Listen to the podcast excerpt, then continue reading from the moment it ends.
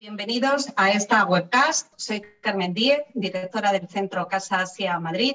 Hoy nos acompañan dos eh, profesores, profesores de la Universidad Autónoma de Madrid, eh, con quien eh, institución con cuya colaboración hemos organizado este acto.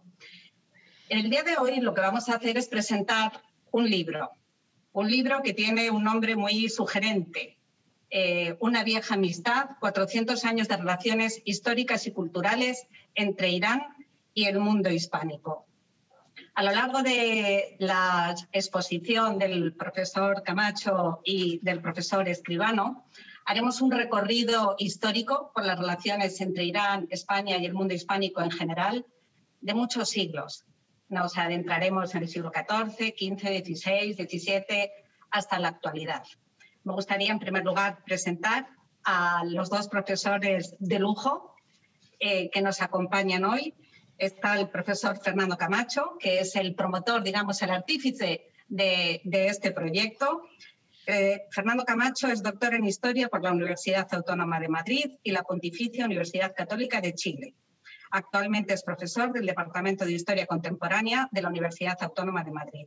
Ha realizado estancias de investigación en distintas universidades, aquí destacaré sobre todo la Universidad de Teherán, y ha sido invitado a impartir cursos y talleres académicos en la Universidad Alameda Tabatabai de Teherán, en la Universidad de Punjab y la Universidad de Azerbaiyán de Lenguas Extranjeras.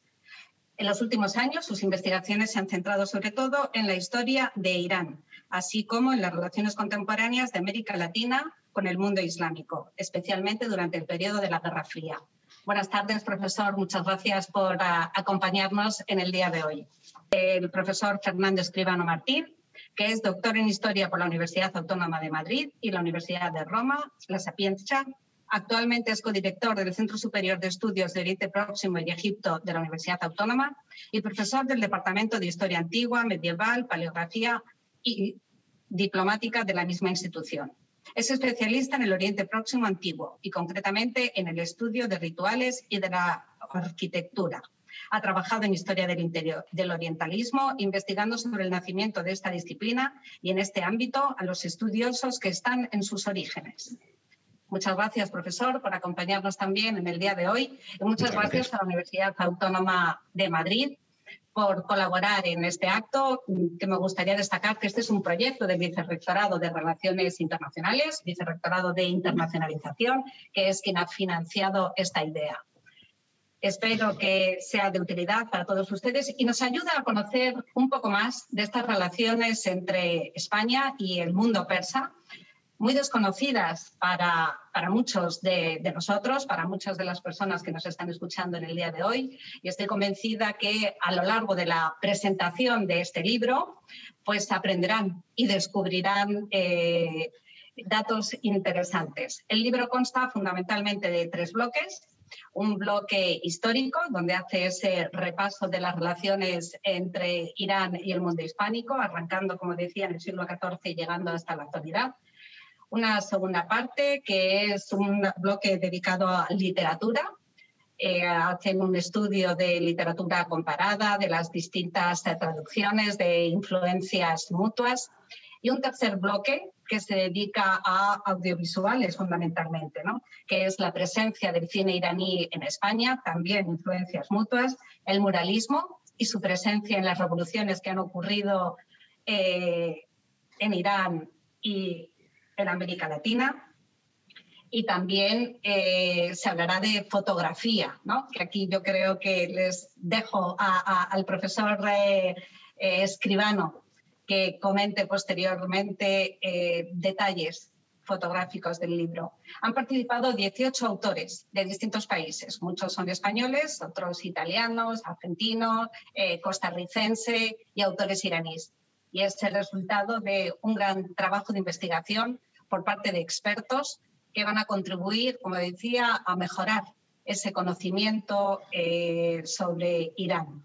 Eh, muchas gracias y esperamos con esta actividad, como todas las que realiza esta institución, esperamos con ello contribuir a cumplir nuestro objetivo de acercar un poco más la realidad asiática y el conocimiento asiático a todos ustedes y concretamente en estos momentos de pandemia hasta sus casas. Así que sin más prolegómenos voy a dar la palabra al eh, profesor escribano, pero no sin antes invitarles a todos ustedes, a todos los que quieran hacer alguna pregunta. Está el chat abierto, pueden eh, formular sus preguntas en el chat y posteriormente, después de sus intervenciones, habrá un coloquio donde iremos formulando esas preguntas a los dos profesores que nos acompañan hoy. Muchas gracias a todos y profesor, tiene la palabra. Muy bien, muchas gracias Carmen por la presentación estupenda, muchas gracias a Casa Asia por organizar esta, esta actividad y también a Elvira eh, por, por, todas las gestiones o a Cristian por el apoyo técnico.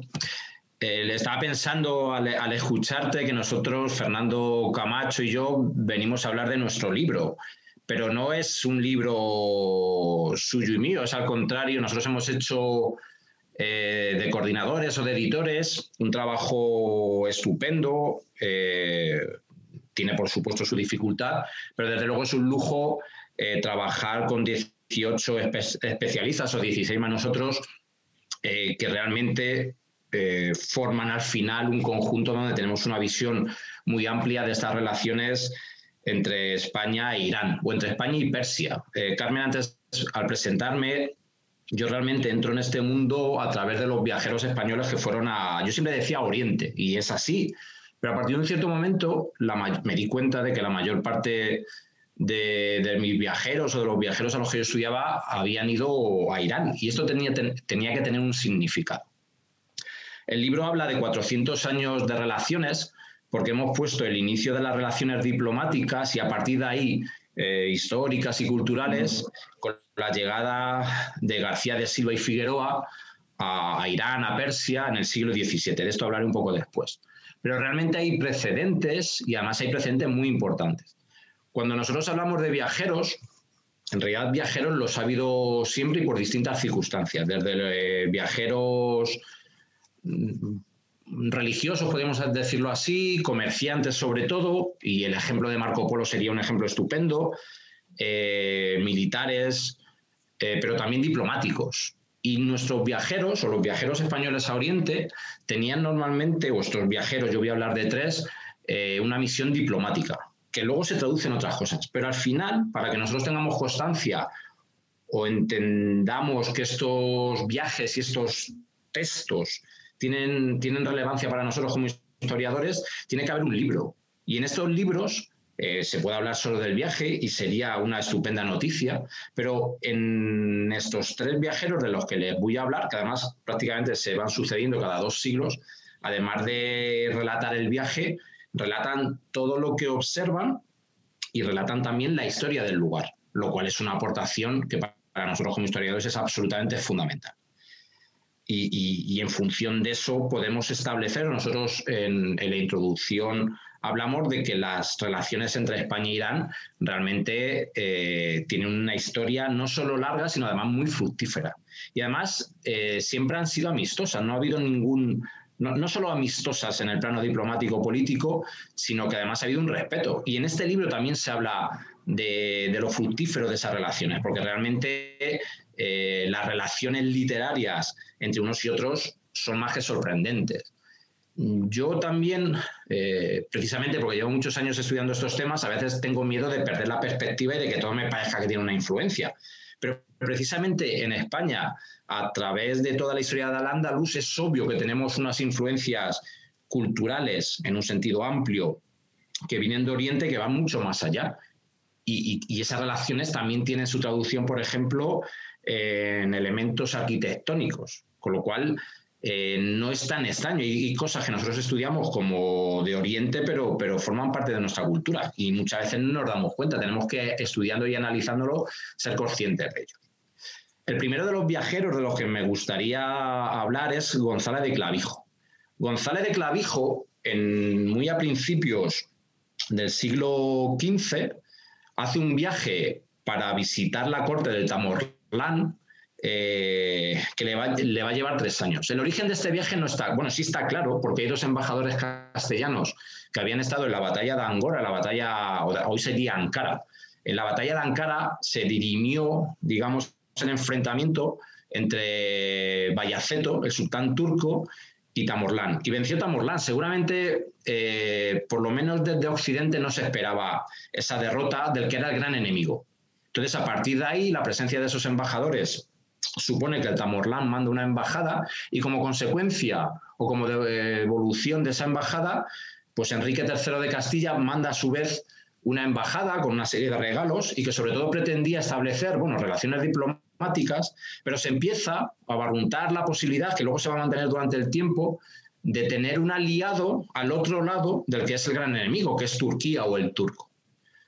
No, no hay ningún resultado concreto, pero lo que tenemos es un relato magnífico de un viaje que además eh, no, está dicho como tal, de hecho podría parecer que lo relata el propio embajador, pero llevaba un escribiente, un escribano. Con lo cual hay una intención de narrar ese viaje. Otra cosa, y de esto les voy a hablar en estos minutos que yo voy a estar eh, contándoles mis investigaciones, otra cosa es cuándo se publica, cuándo se conoce eh, este texto que se establece. O sea, a la vuelta del viaje ya hay un texto. Lo que pasa es que muchas veces se quedan los archivos. Eh, en los archivos de todo el mundo y los españoles yo creo que especialmente estoy seguro de que todavía duermen el sueño de los justos textos absolutamente magníficos como lo son estos de los que les voy a hablar. Pero sin embargo siempre hay gente, eh, o por su oficio, por su especialización, o por ser estudiosos, que sí los conocen. Y gracias a la labor de estos pocos que conocen estos textos magníficos hemos podido reconstruir esta historia.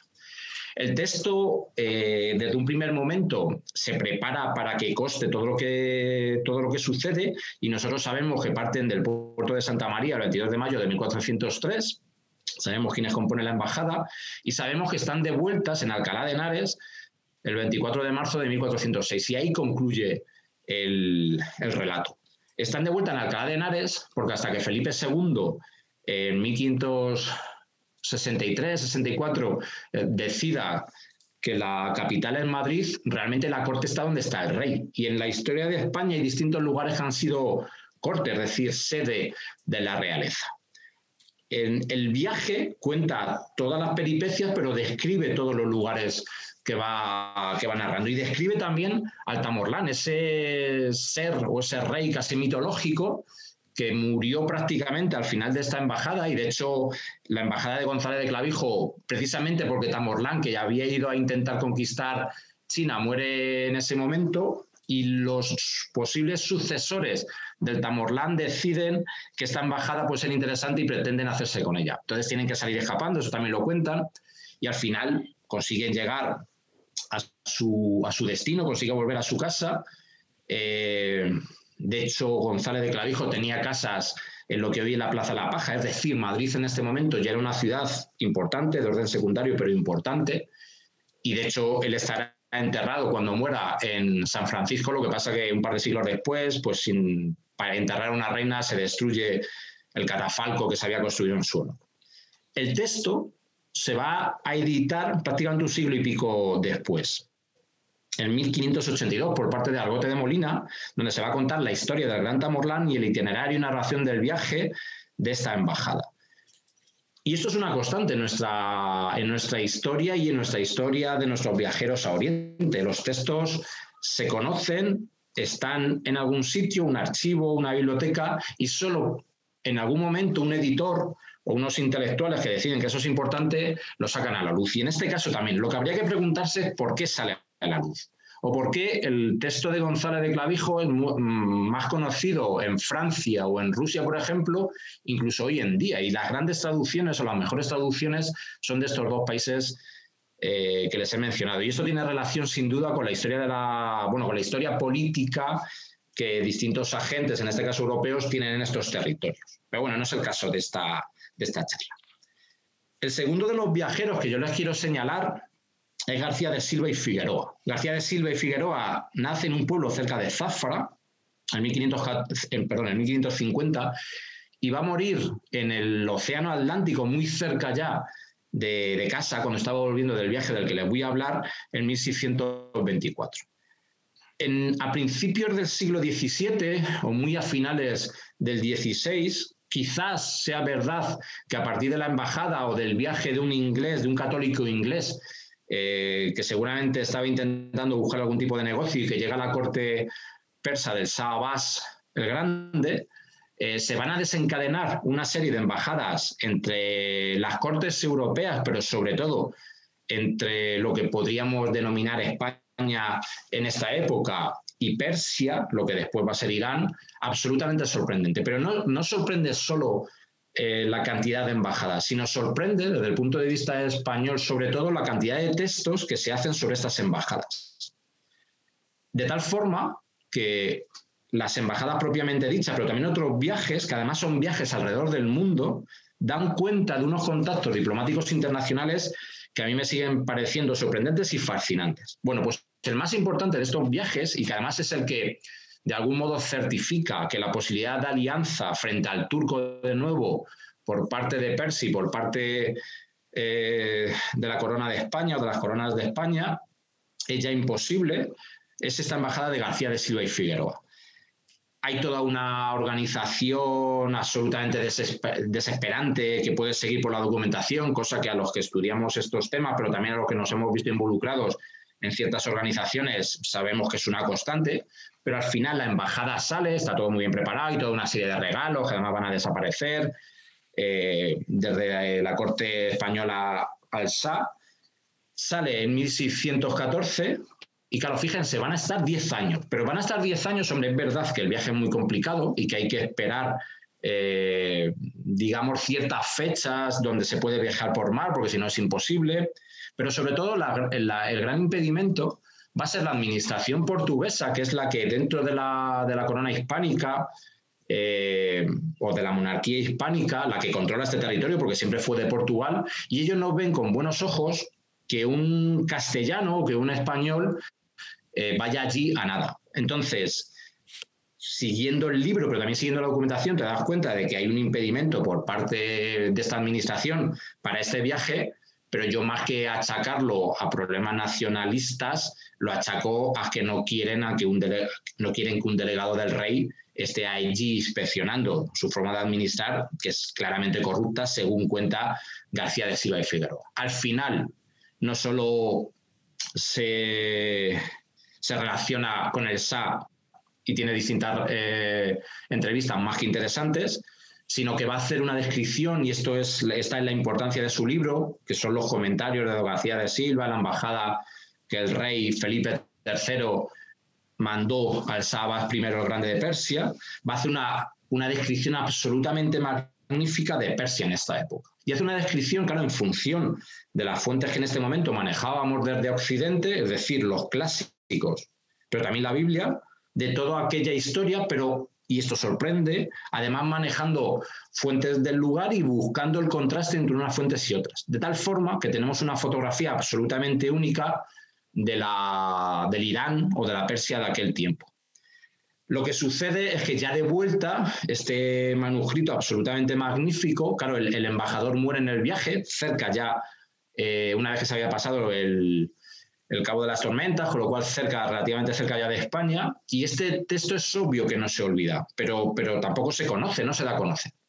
Y de hecho solo tenemos una traducción por parte de Whitford en francés, además con un par de libros que faltan, de 1667, y luego vamos a tener que esperar hasta que la Sociedad de Bibliófilos Españoles haga una edición muy corta, en 1904 y 1905, por primera vez de forma completa. Y ya no vamos a tener otra edición hasta que un equipo portugués va a decidir hacer una edición científica en 2011. Y esa es la, mejor, pero tampoco es accesible. Con lo cual, el que, el que sería el gran estudio desde un occidental de la, del Irán del siglo XVII, pues apenas es conocido. Incluso hoy, eh, para nosotros orientalistas, se sigue diciendo que el primero que dice que la escritura cuneiforme es escritura, pues eso es un italiano. Eh, Pietro de la Valle, y bueno, es relativamente importante, pero es que don García de Silva previamente ya lo había dicho y además lo describe tal. Con lo cual, bueno, pues tenemos ahí ciertos problemas con el conocimiento de estos libros. Y el último viajero, y tampoco quiero alargarme mucho, sería de nuevo prácticamente dos siglos después. Y cuando hablo de viajero, de nuevo es un diplomático, que es Adolfo Rivadeneira y Sánchez. Adolfo Rivadeneira es el hijo del editor, de Manuel Rivadeneira, el que hizo la Biblioteca de Autores Españoles, una obra absolutamente única de la historia de la literatura española, que se hizo tarde comparada con, comparado con otros países europeos, pero que es magnífica y que la hace un particular, la hace un editor privado, que además muchas veces está a punto de, arruinarse. Bueno, pues Adolfo Rivadeneira, él dice que desde pequeño que había querido ir a Oriente, eh, tiene estudios en distintos países, pero pide el ingreso la carrera diplomática, tiene distintos destinos, pero el más importante, y él siempre lo, asumió así, sería el que en 1874 le llevó a Persia. En realidad, Adolfo Rivadeneira en Persia va a estar un, año y medio, un poco más. Pero en este año y medio, en seis meses, bueno, estudió la lengua persa, hizo un estudio de toda la administración, de la ciudad de Teherán, de la historia de Irán, haciendo referencia a los estudios previos, de nuevo retomamos lo que se estudió previamente y lo contamos, que es un devenir que se da siempre en estos estudios sobre Oriente, por lo menos desde España, y después se tiró un año recorriendo el país. De tal forma que de nuevo no tenemos solo el relato de viajes, que es interesante y sería, sería apasionante, sino tenemos sobre todo un estudio donde, donde se analiza la realidad social y política contemporánea, donde se hacen estudios que hoy diríamos que son artísticos, eh, históricos y de muchos ámbitos, y, y por supuesto hay un estudio comercial, porque esa era una de las misiones eh, por la que el gobierno de la Primera República le manda, le manda a Persia, le manda a Irán, y todo eso se integra en un libro. Este libro, de nuevo, es la mejor fotografía desde Occidente que tenemos sobre, sobre la Persia o el Irán de, en este caso, de finales del 19. Y este libro, hombre, en su momento se conocía por parte de diplomáticos y por parte de orientalistas, pero yo cuando yo recuerdo perfectamente cuando empecé a estudiar Adolfo Rivadeneira, en realidad, hombre, por una parte estaba su texto, que era difícil de encontrar, pero no había, no había una documentación o no, no sabía, nadie se había interesado por aquella historia. De tal forma que la constante que ya les he venido repitiendo en esta intervención es tenemos viajeros absolutamente sorprendentes que desde España van a Persia y que traen consigo unos estudios que engloban en un libro, en un texto, y que son absolutamente magníficos cada uno de estos tres estudios, pero independientemente de esta importancia o de la relevancia de estos estudios en forma de libro, eh, siempre da la impresión de que se olvida, excepto para unos pocos, lo que se estudió, lo que se escribió y lo que se publicó. Y, nosotros, yo creo que tanto Fernando Camacho como yo, o yo por lo menos tengo esta sensación de que lo que estamos haciendo es de nuevo recoger aquel testigo, dar cuenta de la importancia, analizarlo precisamente en relación con otros estudios contemporáneos que se hicieron desde otros países, sobre todo integrarlos eh, desde una perspectiva que no solo sea occidental, sino también intentar entenderlos eh, desde esta perspectiva iraní. Para eso nos ayudan nuestros compañeros eh, que participan en este libro y también otros que no han podido participar y que participarán en otros estudios. Y pretendemos esa visión que ya no sea solo la que parte de un foco concreto, que sería Occidente, como ve Oriente, sino intentar tener una visión más global y analizar eh, el estudio de unas relaciones históricas, culturales, diplomáticas, que como dice el libro tiene 400 años, que tuvo un precedente importantísimo y que hoy en día continúan y que siguen dando como resultado, pues, eh, bueno, yo creo que estudios y análisis que para nosotros son desde luego interesantes y que esperamos que continúen. Entonces, si te parece, Fernando, continúas tú ya con, con estas relaciones, pero ya desde un punto de vista más contemporáneo. Mm. Muy bien, pues nada, eh, aprovecho también ahora para saludar a todos los asistentes eh, aquí a través de Zoom y también a través de, YouTube. Y también dar las gracias a Casa Asia, muy especialmente a la directora Carmen Díez Orejes y también a la coordinadora cultural Elvira Bodi por eh, apoyarnos en esta interesante actividad, en esta iniciativa de comentar un poco las relaciones entre, entre Irán y el mundo hispánico y también hablar un poco de esta reciente publicación que ha salido con la editorial Silex en octubre del año pasado. La verdad es que este libro, como ya también lo han dicho eh, anteriormente, es el resultado de una intensa colaboración que hemos eh, llevado a cabo entre la Universidad Autónoma de Madrid, sobre todo la Universidad a la Meta Batabai de Irán, pero también eh, con colaboraciones de otros colegas de otras universidades, sobre todo latinoamericanas, pero también españolas. Em, este libro parte en realidad de dos encuentros, uno que se organizó en Irán y otro aquí en España, también un poco tomando la referencia de ese primer viaje importante ¿no? de García y Figueroa, para discutir un poco lo que ha significado estos encuentros desde ese momento hasta la actualidad. Em, además, este, bueno, este proyecto fue sobre todo, como ya se ha dicho también, auspiciado por la autónoma, pero económicamente por el Banco Santander. Estamos muy agradecidos porque el apoyo que hemos recibido por parte de las autoridades académicas de nuestra universidad ha sido total.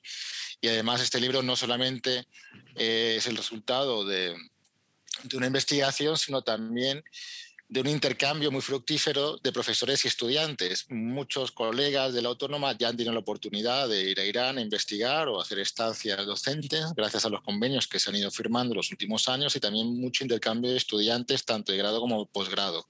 Y la verdad es que si bien estamos un poco en estos primeros años de este intercambio académico, yo creo que los grandes efectos, ¿no? los resultados los vamos a ir viendo un poco más adelante. La Autónoma fue la primera universidad de España que empezó a ofrecer cursos de Farsi, cursos de cultura, historia y civilización de Irán a mitad de los años 70, apoyados sobre todo por el gran arabista eh, don Pedro Martínez Montávez. En ese momento llegaron varios profesores de Irán y bueno, algunos de ellos regresaron, otros se fueron jubilando y actualmente es la profesora Nadre Farsania quien, es responsable de estas, de estas asignaturas. Desde la autónoma han salido ya muchos iraníes con doctorado, algunos de ellos justamente con cargos diplomáticos importantes, por ejemplo el embajador de Irán en, Bolivia se doctoró en la autónoma y también un antiguo embajador de, de Irán en Nicaragua y podría dar, dar otros ejemplos. Estamos también trabajando en otros libros. En breve saldrá uno más, también con la contribución de varios colegas que también participan aquí, pero otros, otros nuevos.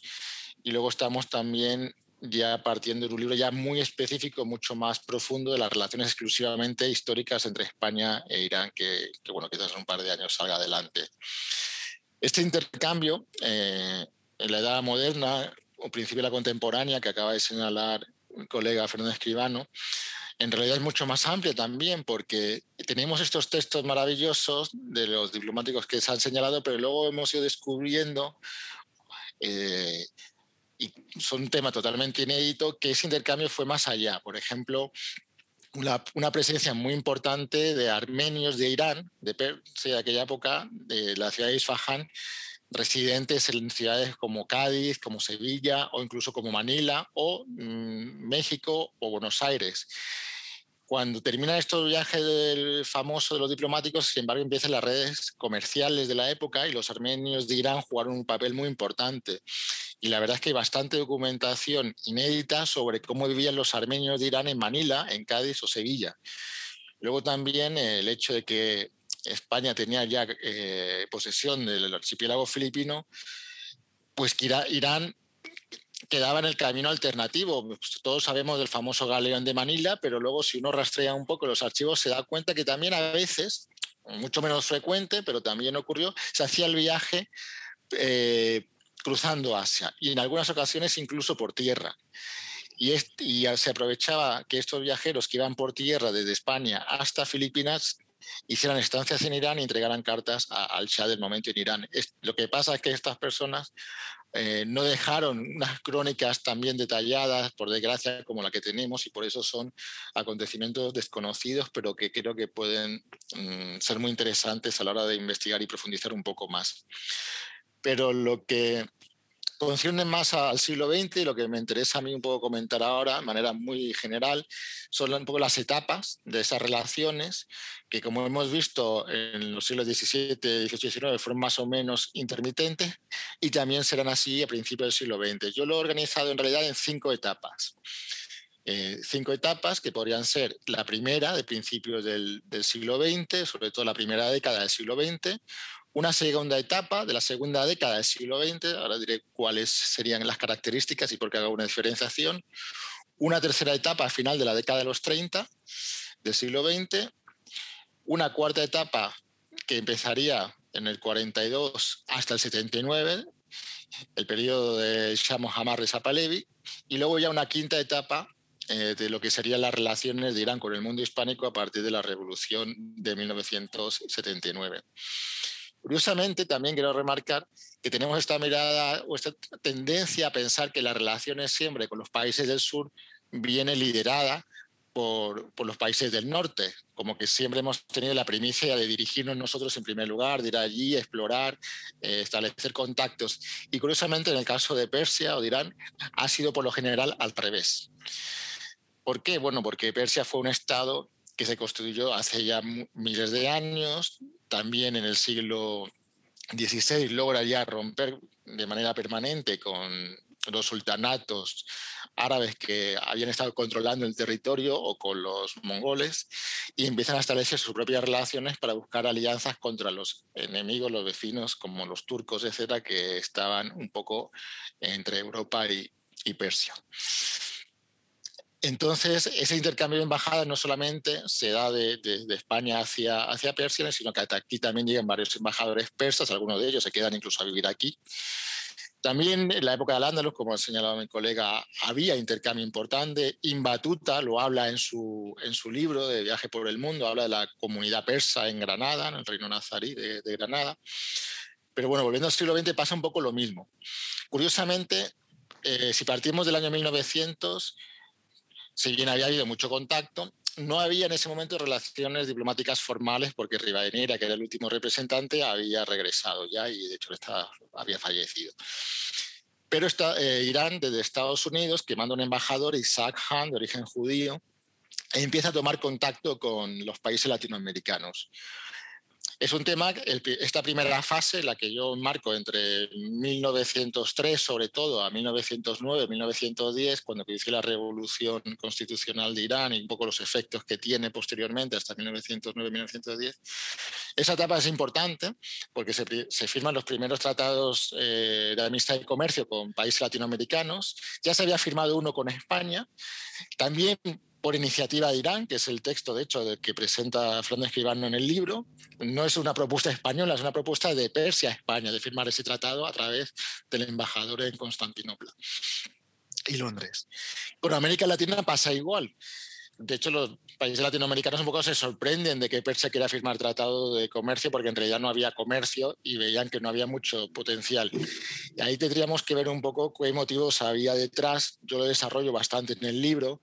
En ese momento los embajadores, que no eran de carrera, eran más que nada personas allegadas al chat, pues tenían otro tipo de intereses, ¿no?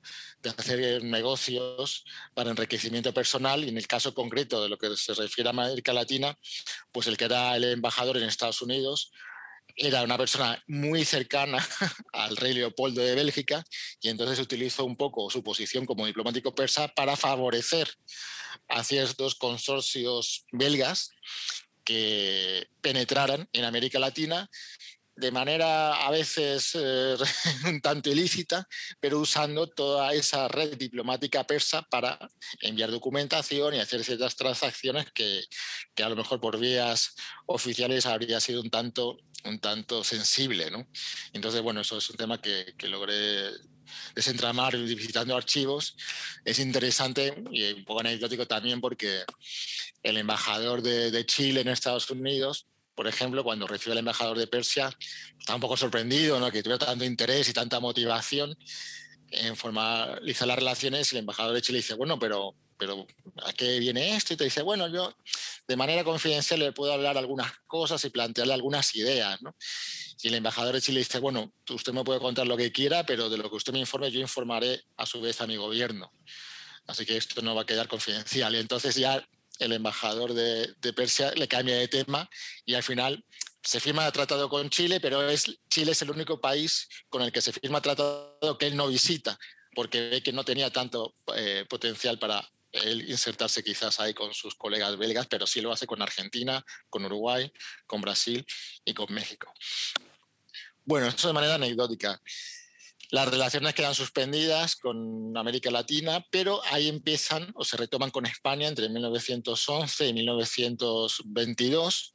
España vuelve a mandar a un diplomático, esta vez José Romero Dusmet, que llega a Teherán procedente de México en 1911, le bueno, coincido con la Primera Guerra Mundial, pensaba quedarse menos tiempo, pero dada eh, la violencia que se, desarrolla alrededor del Imperio Otomano, el Golfo, etcétera, no puede salir.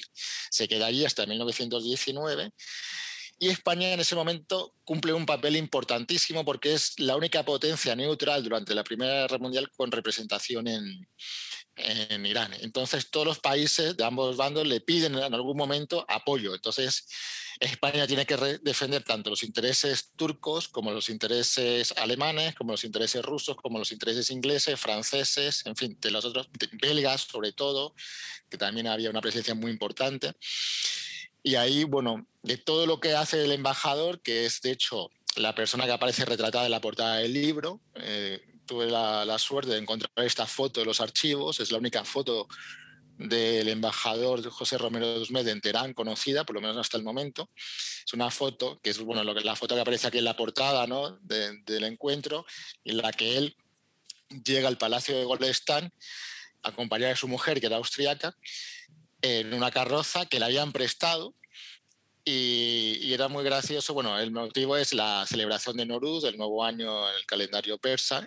Y entonces él manda la foto eh, con un informe a, Madrid, al ministro de Estado, y dice, bueno, aquí usted puede ver en esta fotografía cómo el representante de su majestad entra con la dignidad que se merece eh, en el Palacio Real de Golestán. ¿no?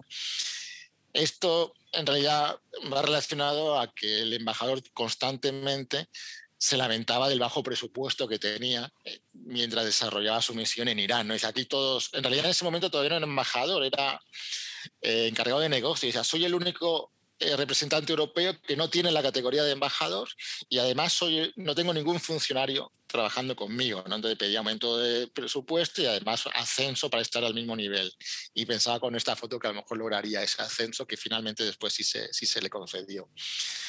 En cualquier caso, lo que quería comentar es que eh, ocupó un papel muy importante eh, José Romero de a partir de 1918, cuando las tropas otomanas ocupan el norte de Persia y entonces, eh, como España era el único país neutral, Inglaterra, Francia y otras potencias le piden a España que defienda sus intereses en la zona de Tabriz y, Urmia, pero sobre todo que proteja a los armenios y a los asirios de las masacres que se están cometiendo.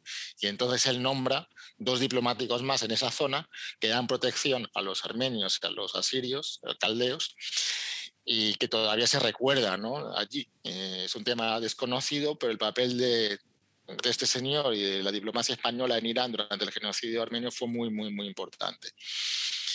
En, 1919 regresa, bueno, no, regresa a España por muy poco tiempo y después establece la siguiente embajada en Bulgaria y poco después fallece en París. Él había nacido en París y murió en París.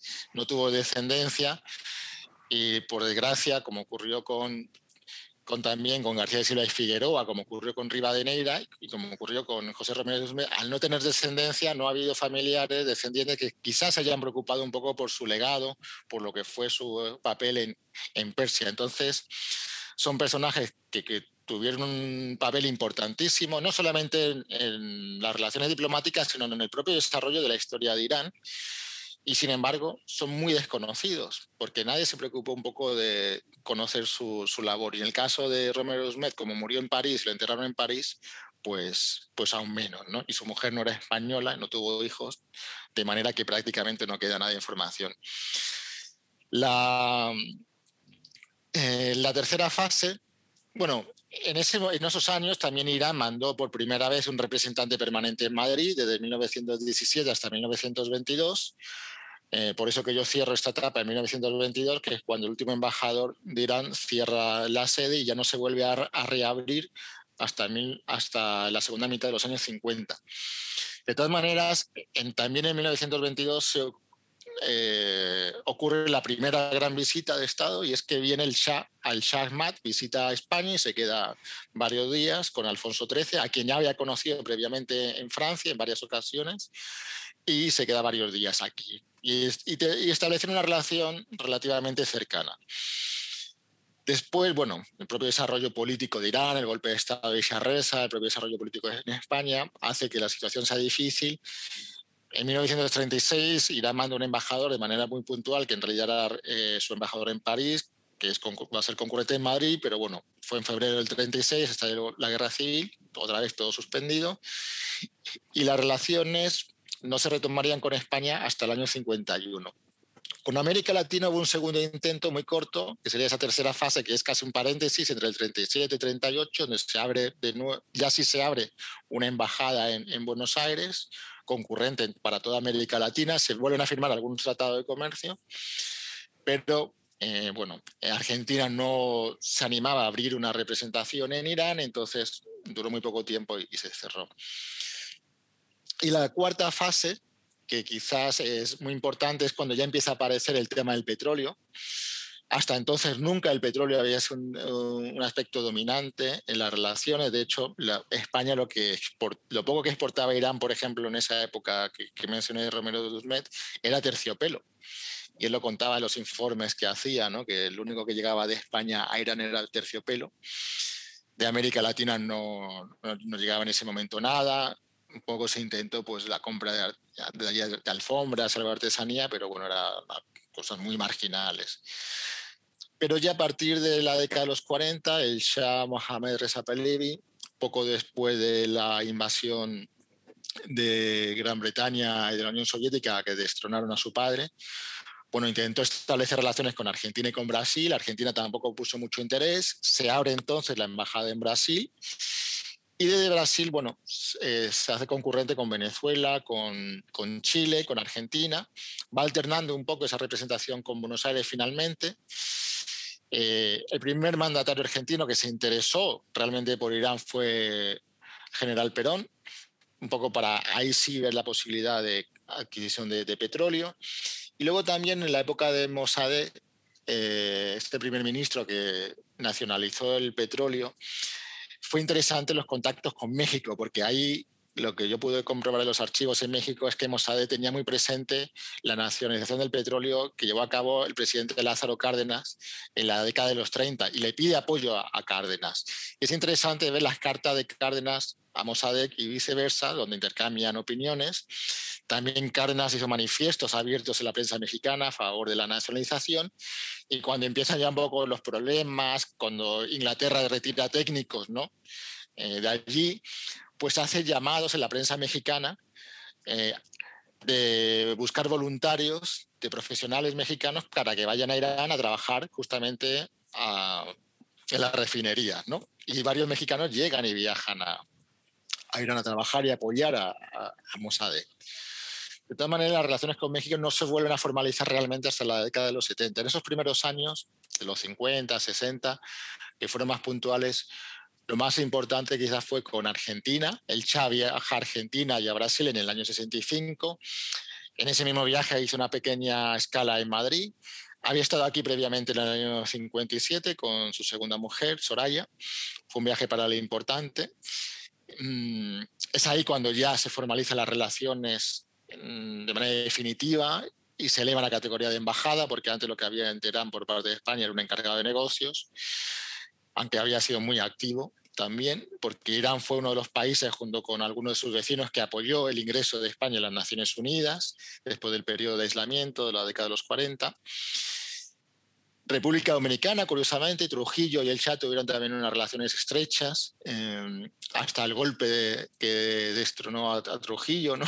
porque actuaba ahí prácticamente como si fuera un monarca de, del país.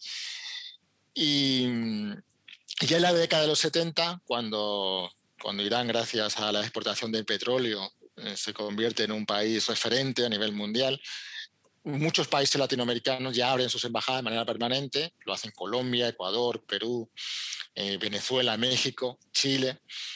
Eh, ya estaba la de Brasil y la de Argentina, la embajada de España muy activa, eh, con una gran presencia, unas relaciones comerciales muy importantes, más, mucho más importantes de los que ha tenido después. Nunca España eran de unas relaciones tan estrechas en el ámbito comercial. Y, y ahí ocurrió pues, la Revolución Islámica, varias de esas embajadas cerraron pero las relaciones se potenciaron curiosamente con aquellos países con gobiernos más afines, como fueron Nicaragua después de la Revolución Sandinista, y con Cuba. Las relaciones con Cuba y Nicaragua eh, se fortalecieron, se abrieron embajadas. España mantuvo su embajada, eh, tuvo un papel bastante importante. De hecho, las relaciones con la República Islámica fueron excelentes, a pesar de que habían sido excelentes en el periodo anterior. España jugó un papel importante justamente en la mediación de, la crisis de los rehenes, es un tema desconocido, pero sumamente interesante. De hecho, los embajadores de España que mediaron fueron condecorados después, ya incluso algún documental sobre, sobre eso, pero muy marginal, donde se ve de manera muy liviana lo que, lo que hicieron. Y, y luego ya una vez que acaba la guerra y también eh, la Guerra Fría, ¿no? con la integración de la Unión Soviética mm, termina, América Latina empieza a ocupar un papel importante en la política exterior iraní, puesto que ve a algunos de los gobiernos latinoamericanos como unos aliados frente quizás a, la, presión estadounidense y ya con el triunfo de Hugo Chávez en el año 98, pues ya esas relaciones se intensifican muchísimo con Venezuela, después lo harán con Brasil durante Lula, con, como sabéis, con Bolivia en la época de Evo, con Ecuador en la época de Correa, y luego otros países que no formaron parte del ALBA, de esta asociación que impulsó Chávez, la Alternativa Bolivariana para las Américas, pero que igual ha relaciones muy estrechas, como es México. Yo diría que quizás México es el país, sobre todo, que lleva ya por lo menos dos décadas apoyando mucho las relaciones culturales eh, es impresionante la cantidad de actividades eh, culturales que, eh, que, financia México y becas que ofrece México iraníes para estudiar allí. De hecho, hay algunos iraníes trabajando y viviendo en México que se han beneficiado de, de este programa. Luego también muy importante las relaciones comerciales con Argentina, aunque políticas no tanto después de los atentados de la AMIA, donde hay algunas teorías que dicen que hay cierta responsabilidad iraní eh, aún no demostrada. Y luego también, pues ya en los últimos años, un poco pues en Chile, que reabrió su embajada en, 1900, en el 2015. Chile fue el único país con el que Irán ha roto relaciones de un país hispanohablante. y la rompió justamente en el año 80 por el motivo de las violaciones a los derechos humanos que se cometían en el Chile de Pinochet. Eh, el golpe de Estado Allende y en Irán se vivió mm, como mm, de manera muy trágica porque le recordó mucho el golpe de Estado a Mossadegh. Se tenía muy presente lo que fue la, se tenía muy presente lo que era la, la dictadura de Pinochet. Varias canciones de los cantantes chilenos como Víctor Jara fueron traducidas al, al, al, farsi, se leían las traducciones de, de Neruda también al farsi. Y entonces se rompieron las relaciones con Chile en el año 80 y, Chile tuvo que cerrar la embajada rápidamente y, los diplomáticos regresaron a Irán. Pero es el único caso, ¿no? Y después en 2015 se han vuelto a, formalizar.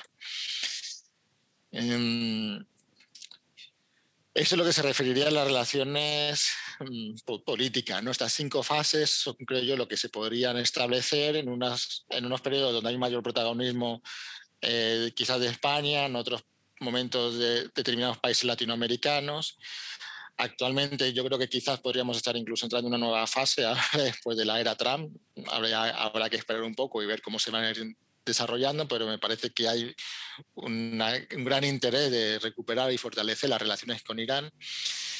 Y sobre todo, eh, lo curioso y lo que a mí más me ha llamado la atención es esa ese interés tan grande que hay en Irán por la cultura española e hispanoamericana. Uno eh, viaja por el país y, rápidamente eh, cualquier iraní que se acerca ¿no? a conversar, a, conocerte, tiene eh, presente muchos de los actores, músicos, escritores, bueno, también futbolistas, ¿no? españoles, hispanoamericanos. Y cuando uno entra a una librería en Teherán o en cualquier ciudad iraní, yo no, no, leo el farsi, pero me llama la atención la cantidad de libros que hay de autores hispanoamericanos, o también de referentes políticos, traducciones de Fidel Castro, de Che Guevara también, pero que reconozco por las caras, ¿no? Ver la cara de García Lorca, la cara de Antonio Machado, la cara de, Neruda, la cara de Mario Vargas Llosa, ¿no?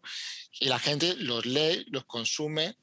Eh, profundiza en ellos y bueno, tienen esa limitación de poder viajar, puesto que es muy difícil para ellos conseguir un visado, pero sin embargo están muy presentes de todas las actividades que se organizan en relación a la cultura hispánica. Y el número de estudiantes iraníes que estudian español es impresionante y sobre todo el nivel tan bueno que tienen. Cuando hemos ido nosotros a dar clases allí, hemos quedado maravillados de poder interactuar con ellos a un nivel de español académico, lo cual no, no, se da, creo yo, en ningún otro país de la zona como si se, se da en Irán. Entonces, bueno, yo simplemente quería señalar un poco estas características, estos puntos, eh, agradecer nuevamente a Casa Asia y a todos los asistentes aquí presentes por su interés y bueno, ahora damos paso a un pequeño tiempo para preguntas o comentarios alrededor de, de esta temática. Muchas gracias. Bueno, muchas gracias a, los dos, a Fernando y a Fernando, por esta ruta por Irán, ¿no? por parte del eh, profesor escribano más histórica y por tu parte eh, más, eh, más actual. ¿no? Han llegado mm, varias preguntas. la primera de ellas es muy práctica, es ¿dónde se puede adquirir el libro? Bueno, yo creo que esta tiene una distribución amplia y si no cualquier librero lo puede encargar, pero la distribución sí es amplia, yo creo. Sí, el libro, eh, bueno, una buena página para ver dónde está. Si uno lo quiere adquirir inmediatamente es en esta nueva iniciativa de todos tus libros, creo que se llama, mm. todostuslibros.com o .es. Y entonces uno entra, pone el título y te dice exactamente en qué librería está disponible y también en cuáles se puede pedir si por lo que sea uno vive en una ciudad o en un pueblo un poco remoto donde no hay librerías eh, con el libro a la venta, bueno, pues siempre en Amazon también se puede comprar o directamente a la editorial, a Silex Ediciones, que ellos también envían por correo. Entonces, bueno, yo creo que serían esas tres alternativas las, más convenientes. Nosotros recomendamos todos tus libros, ¿no? Porque es un poco favorecer las librerías locales de barrio, pero lo que resulte más cómodo al, al interesado. Eh, uno de nuestros oyentes pregunta, en el periodo anterior a la importancia mundial del petróleo, ¿por qué Irán ya fija sus ojos en Latinoamérica? Hostia. Bueno, este primer eh, embajador que comentabais en Washington, bueno, aparte de esos intereses, pero luego las relaciones continúan, ¿no? Sí. Eh, bueno, eh, en ese momento de lo que yo desarrollo en el capítulo mío del libro, de esa primera etapa de, 1903 a 1910, es sobre todo aprovechar la plataforma diplomática para defender los intereses belgas. ¿no? Luego, ya en la década de los 30, pues el Shah Reza tenía una relación ambivalente con Estados Unidos, ¿no? y de hecho lo destronan eh, las potencias aliadas por su cercanía con Alemania. Argentina siempre había sido un país en esa época, sobre todo muy filo alemán, era la dictadura conocida como la década ominosa. ¿no? Entonces, bueno, veía a Argentina como un país alternativo, porque era un país conocido, un país eh, económicamente muy importante en la región, un poco quizás para contrarrestar también la influencia norteamericana y buscar otros socios, otros aliados pero bueno, fue muy efímera porque vieron que no había esa, reciprocidad por parte de Argentina, de manera que el embajador solamente estuvo un par de años. Y luego ya quizás a partir de la década de los 40, eh, bueno, eh, las relaciones sobre todo eran un poco para que Irán tuviera ese reconocimiento que había perdido con motivo de la invasión de Gran Bretaña y de la Unión Soviética realmente no... Había un poco de comercio de carne, por ejemplo, con Brasil y con Argentina, se empezó a exportar carne a, Irán y quizás fue el primer producto que llegaría de América Latina, luego eh, ahora se, consumen otros productos también mucho más diversos, pero en ese momento era sobre todo carne y luego un poco plantear materia de cooperación, sobre todo en temas, en el caso de, Argentina, también de Chile, eh, de zonas con bajos recursos hídricos. Me acuerdo que también había bastante información de ver cómo se canalizaban las aguas, por ejemplo, en el norte de, Chile o en el sur de Argentina, en la zona del desierto de Atacama, en el caso chileno, y ver un poco eh, cómo lo estaban haciendo en, en, Irán. Pero, pero poco más. No, lo que sí hubo, que no lo he mencionado, no lo he mencionado antes, también fue una eh, Armenia, de origen persa importante, Argentina, también otros países, y a Siria después del genocidio turco. Muchos de esos armenios y asirios que señalé antes que salvó la vida la diplomacia española, curiosamente, acabaron emigrando a Sudamérica. Y entonces todavía quedan, bueno, hay una comunidad armenia importante, mayoritariamente procedente de Turquía, pero también hay varios eh, procedentes de, de Irán y se dedicaron sobre todo al comercio de alfombras, antigüedades, por lo que yo pude ver en, los archivos y cuando de hecho el Shah viaja a Argentina en el año 65 y hay una recepción en la embajada iraní en Buenos Aires, eh, le llamó la atención que la gran mayoría o prácticamente la totalidad de los iraníes que estaban en la recepción eran cristianos no eran musulmanes, porque era la migración que se había producido de la década de los 20 y los 30 como consecuencia del genocidio. Y él lo señala.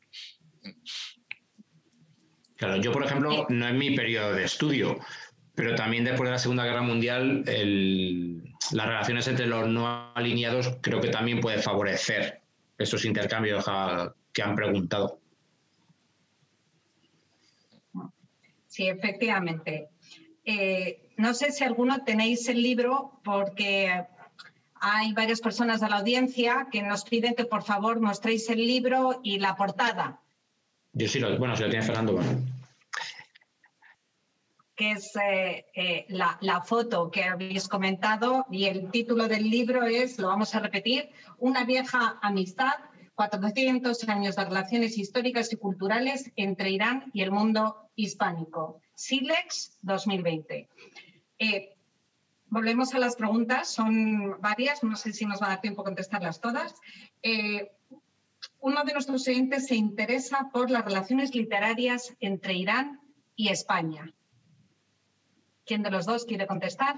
Yo ahí veo sobre todo relaciones mm, a través de Al-Ándalus llegan ciertas influencias o ciertas presencias y luego Fernando, lo ha, Fernando Camacho lo ha comentado antes.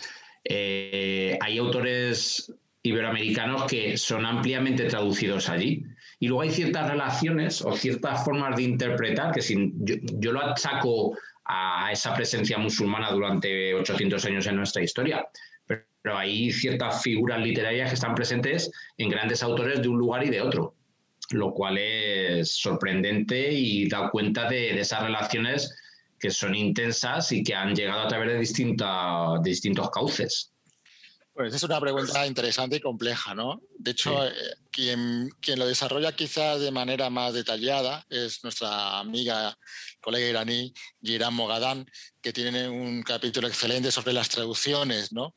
Y qué, y qué libros han sido traducidos y por qué, y en qué periodos, ¿no? Entonces, bueno, un poco aludiendo a su trabajo, ella demuestra que la dimensión política de la literatura latinoamericana es muy importante en Irán. ¿Por qué? Porque la literatura latinoamericana, sobre todo la más conocida, de la, nueva literatura, ¿no? de, Cortázar, de, García Márquez, pues es muy de denuncia muy de denuncia justamente a la desigualdad social, a la política norteamericana, etcétera. Y eso eh, ya por parte de la izquierda iraní, la época del Shah ya fue atrayente y luego ya después de la revolución pues había también cierto favoritismo, por llamarlo de alguna manera, del propio gobierno iraní a este tipo de literatura, ¿no? como quizás más ayudas o, financiamiento, apoyo a estas traducciones.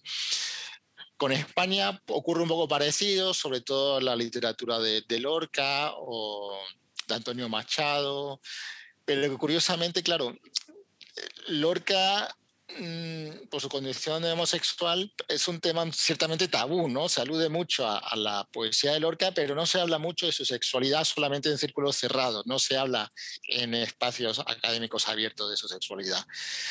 Eh, entonces, todo esto lo comenta Irán ¿no? en, su capítulo, la traducción que se hace a veces no es completa, se adapta un poco a ciertos a las condiciones sociopolíticas, religiosas del país también.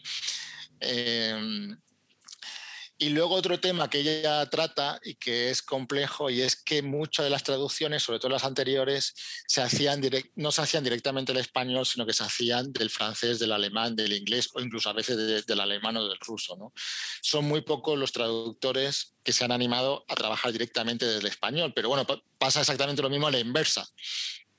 Son muy pocos los españoles o, iraníes residentes en España que traducen directamente del farsi. Mucho de la literatura persa que conocemos esta, ha sido traducida del inglés o del francés o de otros idiomas.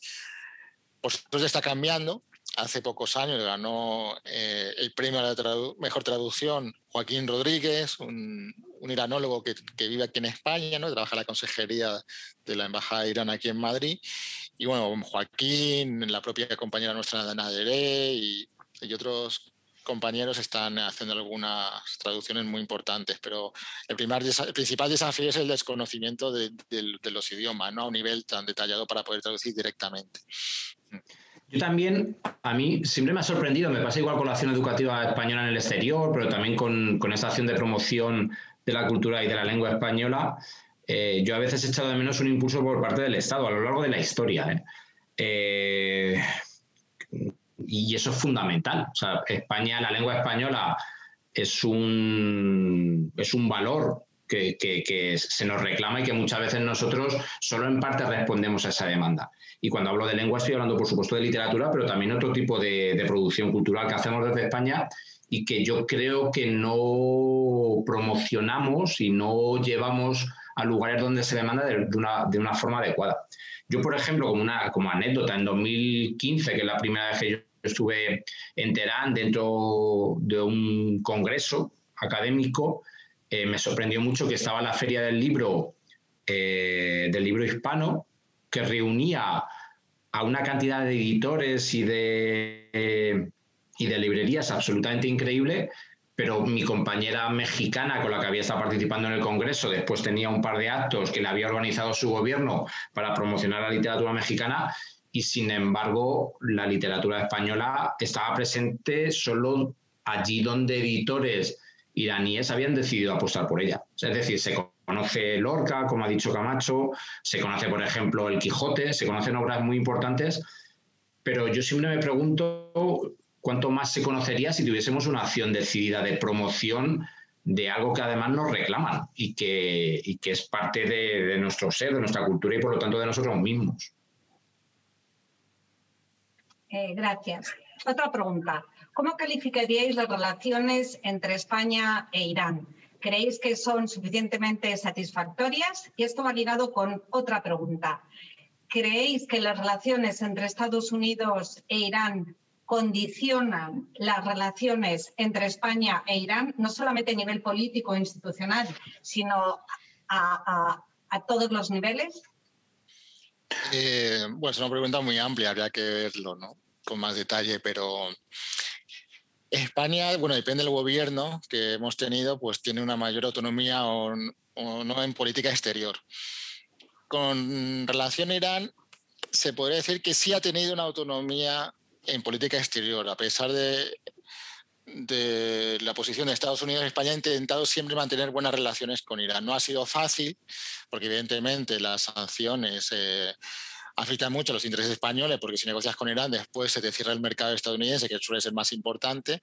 Pero siempre España ha intentado mediar y tomar un papel comprensible con Irán. Nos implicándose demasiado, pero bueno, de hecho en el libro empezamos justamente con una conversación telefónica que tuvo lugar en abril del año pasado entre Rouhani y el, presidente y el presidente ¿no? Eh, español. Y, y, ahí vemos pues, esa, esa voluntad. ¿no? De hecho, bueno, durante la propia revolución, España estuvo muy presente, tuvo una actitud decisiva mediando en la crisis de los rehenes, tuvo una posición también muy clara eh, a favor, en algunos sentidos, de Irán durante la guerra entre Irán e Irak. Eh, yo, yo creo que es una relación dentro de las limitaciones del ámbito internacional eh, buena. Creo, como ha dicho Fernando Escribano, que podría ser un poco más valiente, sobre todo en el plano cultural. Por ejemplo, eh, apoyando más iniciativas, no solamente estando presente en actividades culturales como la Feria del Libro, sino eh, me llama la atención que existan varios institutos Cervantes en países de Medio Oriente, el norte de África, donde hay un interés por el español importante, pero es evidente que el impacto que tendría en Teherán sería mucho mayor, porque hay una, una demanda mucho más grande de español y de cultura española en Irán que, por ejemplo, en Jordania. Y sin embargo no lo hay. ¿no? Entonces, yo creo que debería haber una apuesta mm, diplomática español más importante hacia Irán en ese sentido. Y yo creo que tendría efectos muy buenos y que no, y no necesariamente afectaría las relaciones con terceros países. Porque si la tiene Francia, hay un instituto francés en Teherán, si la tiene en otros países, y porque España en ese sentido no, no toma la iniciativa. ¿no? Pero bueno, en general yo creo que las relaciones son buenas y la imagen de España en Irán, cuando uno habla con iraníes, siempre es eh, de cariño, de amistad, de igualdad, porque nunca ha habido presiones o injerencias españolas en, la política iraní. Entonces, yo creo que España en ese sentido sí ha sido habilidosa en manejarlo, pero evidentemente podría intentar eh, dar un salto un poco mayor. De hecho, muchas de estas cosas que hemos organizado desde la Autónoma y también muchas otras universidades españolas se hace de manera mm, por cuenta propia, por llamarlo de alguna manera. ¿no? no hay una política clara desde el Ministerio de Educación o del Ministerio de apoyarnos a nosotros a realizar estas actividades comunitarias. Es toda iniciativa académica y muchas veces de los propios profesores que queremos trabajar con Irán. Y todos estos convenios que se firman y que tienen eh, unas consecuencias muy buenas en las relaciones a nivel global son iniciativas casi personales, por decirlo de alguna manera. Y si echamos quizás un poco en falta algunos colegas de la Autónoma y de otras universidades que hubiera quizás una plataforma un poco a, un nivel institucional mayor a la que poder acudir y, seguir avanzando.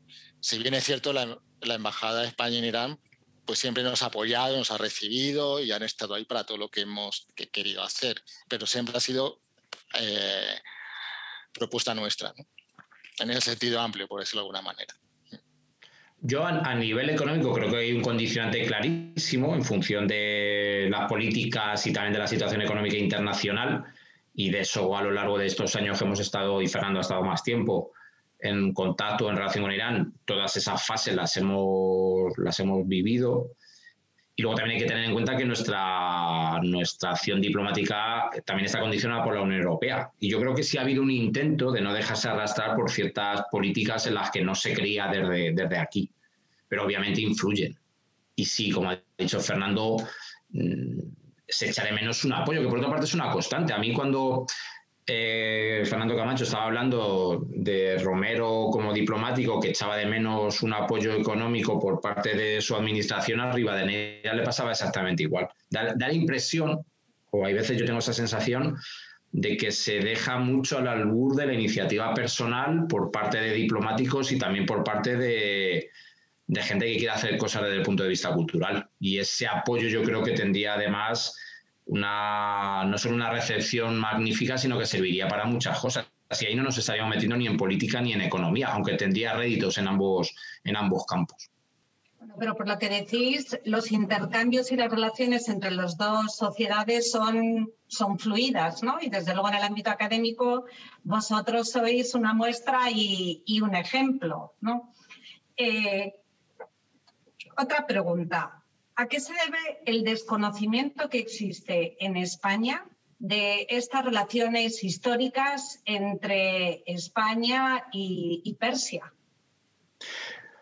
Mm, si Fernando, empiezo yo, si te parece. Yo, eh, claro, yo eh, a lo largo de, bueno, de muchos años he estado estudiando mm, una historia de unos viajeros o de unos diplomáticos o de unos estudiosos que han estado en Irán y que han contado todo lo que han visto por Persia.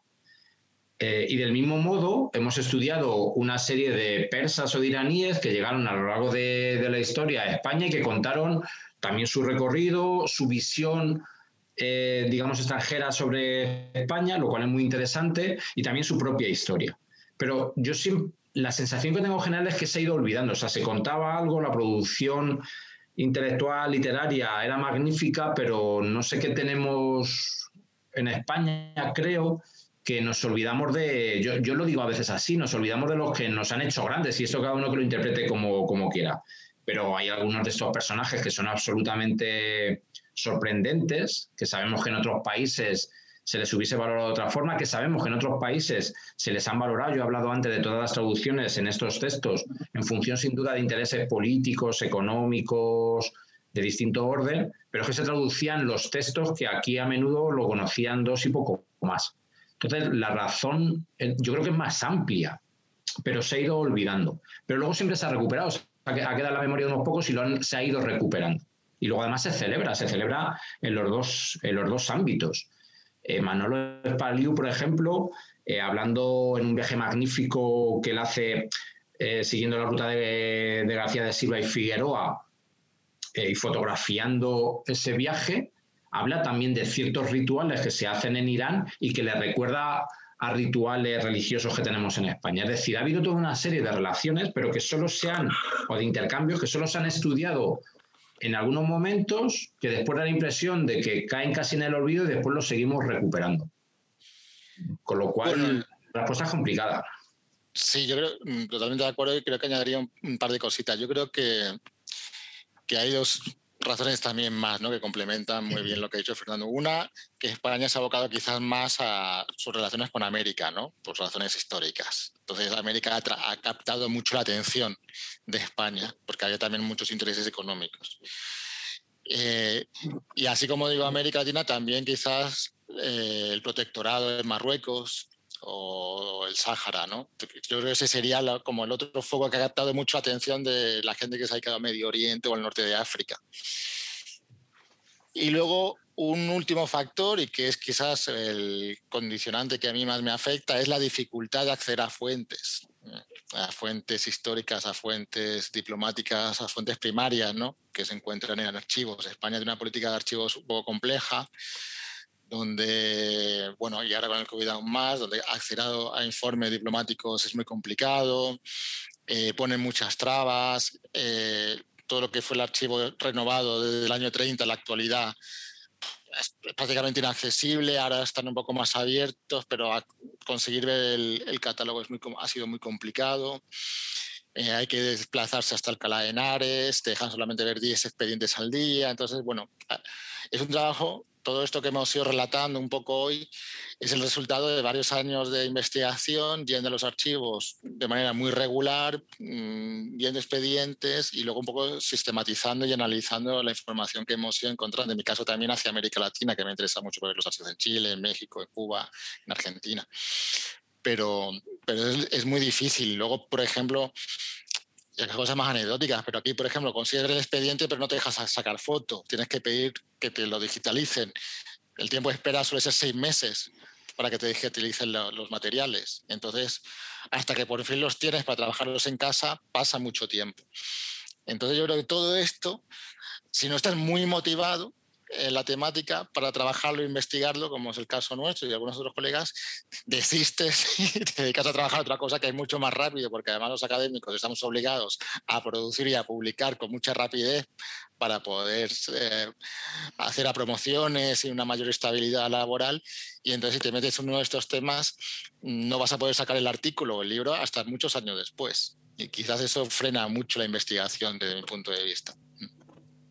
Yo creo que a nivel también cultural, eh, Oriente se ha olvidado muchas veces y luego en el siglo XIX o principio del XX, que es cuando hay una presencia de, de otros agentes europeos en Oriente en general, España, por sus circunstancias políticas, no estuvo allí muy representado.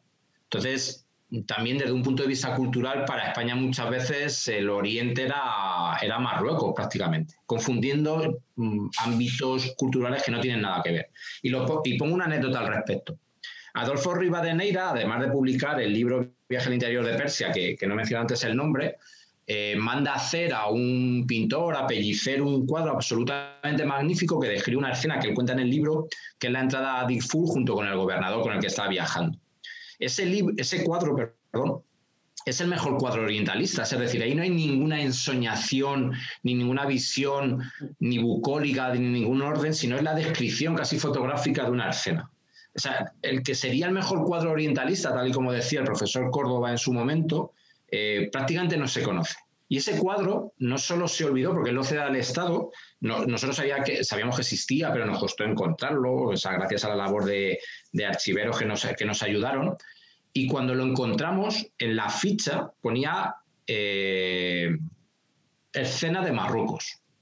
Con lo cual, el desconocimiento era absoluto. Y alguien dijo, bueno, esto es oriental, pero no, no, claro, eh, era, era Irán. Con lo cual, yo creo que eso forma parte, o es una anécdota, pero que refleja bien ese desconocimiento, ese olvido, eh, sobre todo en el siglo XIX y principios del XX, que relega todo lo que se hizo, pues eso, un desconocimiento casi absoluto. Y creo que tiene relación con, la pregunta que nos han planteado. Eh, bueno, muchas gracias. Yo creo que vosotros estáis muy motivados y gracias a esa motivación y al entusiasmo que derrocháis habéis logrado eh, sortear algunos de los obstáculos que mencionabais. Yo, si me permitís, también voy a, apuntar ¿no? a otra eh, posibilidad por la que quizás se conozca menos, no, no, no solamente de nuestras relaciones con Irán, sino de otros muchos países y yo creo que tiene que ver con que el siglo XX ha sido un siglo en el que España ha estado muy replegada sobre nuestra propia historia y sobre todo lo que estaba pasando en nuestro país. Ahora, sin embargo, somos uno de los países más abiertos del mundo a, conocer, a viajar, a, intercambiar, ¿no? Estamos ávidos, pero que, quizás no un poco para contrarrestar eh, épocas pasadas. Eh, una última pregunta y después de esto ya cerraríamos. Eh, ¿Cuáles serían los principales desafíos y tareas pendientes en las relaciones de Irán con el mundo hispánico? Profesor Camacho, eh, profesor Escribano. Yo creo que un poco señalando eh, mis reflexiones a la pregunta anterior, un desafío sería el fortalecimiento de las relaciones culturales, quizás la apertura de un Instituto Cervantes, porque yo creo que sí se ha dado mayor espacio a, las relaciones comerciales. Hay una Cámara de Comercio hispano-iraní que ha sido muy activa, bueno, antes las, de las sanciones de Trump y que seguramente ahora nuevamente va a recuperar ¿no? esa, esa fuerza que tenía hasta 2016. Pero yo creo que son las relaciones culturales en las que realmente hay que hacer una apuesta mayor. Yo creo que, bueno, por parte de Irán, por las relaciones que tenemos con, con, el país, con los colegas y con un poco eh, los diplomáticos, hay un interés muy grande en acercar las relaciones con, con, España, pero bueno, luego también una realidad que no se puede obviar, ¿no? Una realidad en Irán, no solamente es el contexto internacional, sino que la propia realidad interna de Irán es muy compleja. Entonces, eh, eso también dificulta a veces porque nosotros lo, lo, lo lo vivimos constantemente. Hay, ciertos aspectos que no se pueden abordar, en fin, hay muchas suficacias, muchas sensibilidades y eso no siempre es fácil en las relaciones diplomáticas porque puede haber eh, muchos mm, eh, malos entendidos, ¿no? Pues por ejemplo, eh, cuando hay una delegación aquí, pues hay que tener mucho cuidado qué tipo de comida se sirve, qué tipo de bebida se sirve, en fin, ¿no? Y esas cosas que lo puedo representar de manera más visual en lo que es la mesa, también es las relaciones académicas de allí. Entonces yo creo que si bien hay interés por ambas partes, yo creo que hay ciertos tabús que se tienen que abordar también de manera un poco más transparente y más clara. Yo creo que eso facilitaría mucho, mucho las cosas por ambas partes, no solamente por parte de España. Yo creo que Irán, si bien tiene esas esa ganas de hacer cosas, yo creo que hay que cambiar ciertas dinámicas también allí para que esa relación sea bastante mucho más fluida. No sé qué piensa mi colega escribano. Yo lo que podemos o lo que nos afecta o lo que podemos nosotros, yo qué sé, intervenir o participar, me interesa mucho lo de la lengua a través del, del Instituto Cervantes, efectivamente, pero yo creo que hay una demanda y a nosotros nos, nos han llegado voces de, de, la enseñanza del español allí. Pero yo creo que la, lengua sería también una embajadora de la cultura y que así tiene que, así tiene que, sistematizarse desde el Estado. Y a partir de ahí yo creo que eso también serviría para, eh, para introducir otro tipo de contactos, que pueden ser políticos y que pueden ser económicos, que siempre se han dado. ¿eh? pero, pero bueno, ha habido fluctuaciones muy claras. Yo esa parte de estudio de esas relaciones que va mucho más allá, que nosotros hemos comentado lo que estamos trabajando, pero que desde luego desde los dos puntos de vista, tanto de, estos mismos, estas mismas relaciones que hemos comentado, verla desde los dos ámbitos, pero sin duda sacar a luz y sistematizar el estudio de otras muchas relaciones creo que se han dado a lo largo de la historia, creo que abriría puertas muy interesantes a nivel académico, a nivel cultural y también desde otros ámbitos políticos, económicos y seguro que otros irían surgiendo. Bueno, eh, profesor Camacho, profesor Escribano, muchas gracias por este trabajo de investigación, muchas gracias por compartirlo con nosotros y muchas gracias por abrirnos los ojos a estas relaciones históricas entre España e Irán, entre Irán y el mundo hispánico. Eh, podemos decir que son relaciones satisfactorias, exentas de conflictos hasta la fecha, durante tantísimos siglos, pero son todavía unas relaciones susceptibles de mejora. Y esa debe ser la ambición, ¿no? Intentar siempre fortalecerlas y, aumentar esos intercambios. Yo por eso os felicito a vosotros, felicito a la Universidad Autónoma de Madrid por haber apoyado este proyecto. Ha sido un placer contar con vosotros y esperamos que los oyentes hayan disfrutado con esta conferencia, con esta presentación y que hayamos un día más eh, cumplido nuestros objetivos. Muchas gracias a todos y buenas tardes. Muy bien, muchas gracias, muchas gracias a todos los asistentes.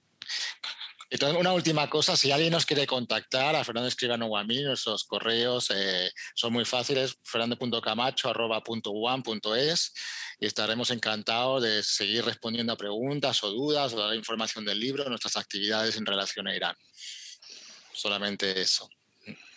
Muy bien. Gracias. Muchas gracias. gracias. Adiós.